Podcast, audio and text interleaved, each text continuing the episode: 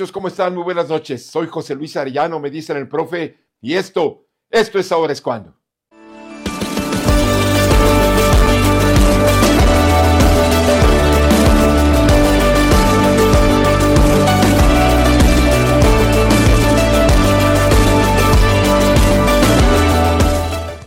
Sí, ahora es cuando. Siete minutos que pueden cambiar el rumbo de tu vida.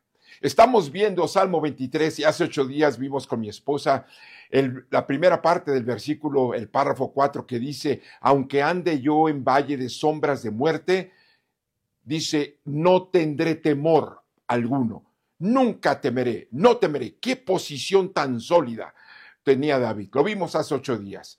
¿Por qué es que podemos decir también nosotros como él, no importa lo que pueda venir, situación económica difícil, enfermedad, diagnóstico, situación eh, emocional, familiar, no importa, puede venir. La vida cristiana no es una vida sin problemas. Quien te dijo eso te ha mentido. La vida cristiana, la diferencia es que es una vida en donde tenemos solución a los problemas y podemos confiar totalmente, con toda seguridad. Esto es una garantía en que no importa lo que venga, no tendremos temor. Lo vimos, insisto, hace ocho días. ¿Cuál es la razón?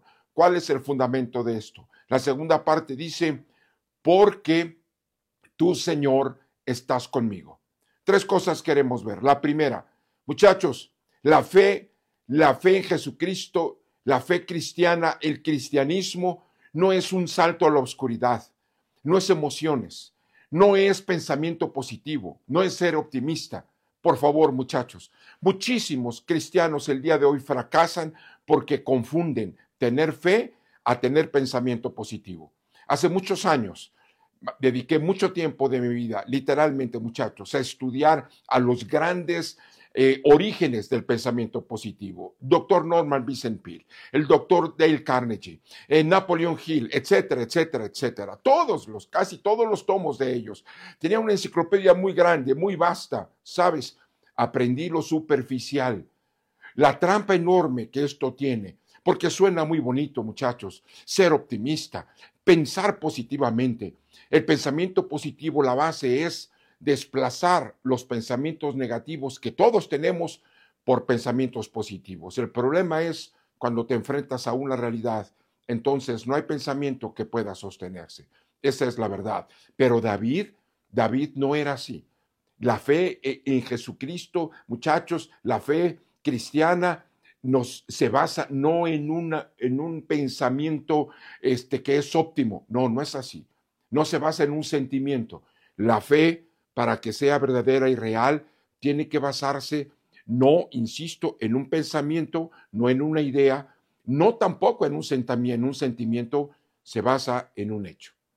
Y David tenía una razón. Es hora de que los cristianos entendamos. Todo lo que creemos tiene una razón de ser. Nuestra fe tiene una razón. No es algo emocional, es algo racional donde yo puedo entender si mi fe está depositada en un hecho. ¿Cuál es el hecho?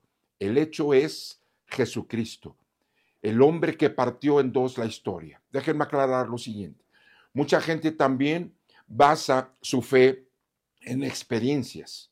Por ejemplo, David pudo haber dicho, no temeré mal alguno, ¿por qué? Porque ya lo vi, Tú fuiste conmigo, no dejaste que Saúl me derrotara. En aquella experiencia que tuve, el, este, el Señor me salvó. En aquella experiencia, Él derrotó a mis enemigos, etcétera, etcétera.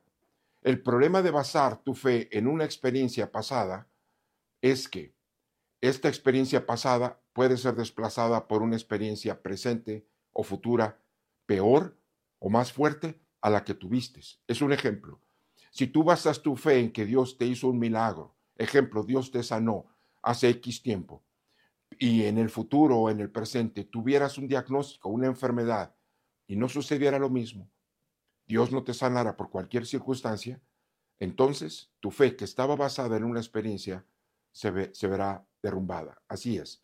La fe, muchachos, no se basa en una experiencia, no se basa en un pensamiento, la fe se basa en un hecho. Y el hecho lo dice David. David dice, ¿por qué? ¿Por qué no tendré temor?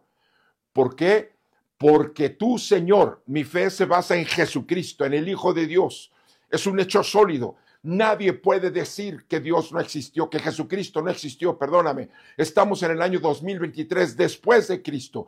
Aquel hombre que siendo Dios se hizo hombre para morir por ti, para morir por mí. Allí en la cruz del Calvario, él, él pudo gritar, consumado es, totalmente pagado. Así es. Jesucristo, el que cambió el rumbo de la historia, el que partió la historia el dos, el que venció a la muerte, Él puede. Por eso tengo fe, deposito mi fe en Él, en ese hecho que Él me ha dicho que todo lo puedo si Él está conmigo. Y dice, eh, porque todo lo puedo en Jesucristo, no en mí, no en mi experiencia, no en mis sentimientos, en Jesucristo. ¿Por qué es posible vivir una vida sin temor?